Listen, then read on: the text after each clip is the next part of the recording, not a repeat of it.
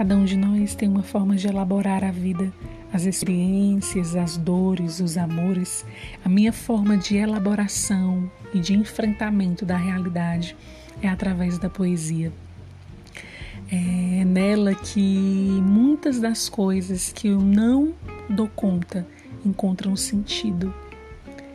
Ela me renova, ela me desafia, ela me impulsiona, ela me ensina.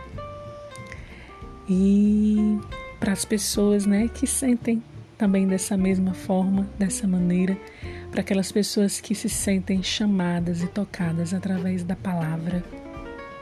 Eis o podcast Canto da Sereia. Espero que faça sentido para você, assim como faz para mim.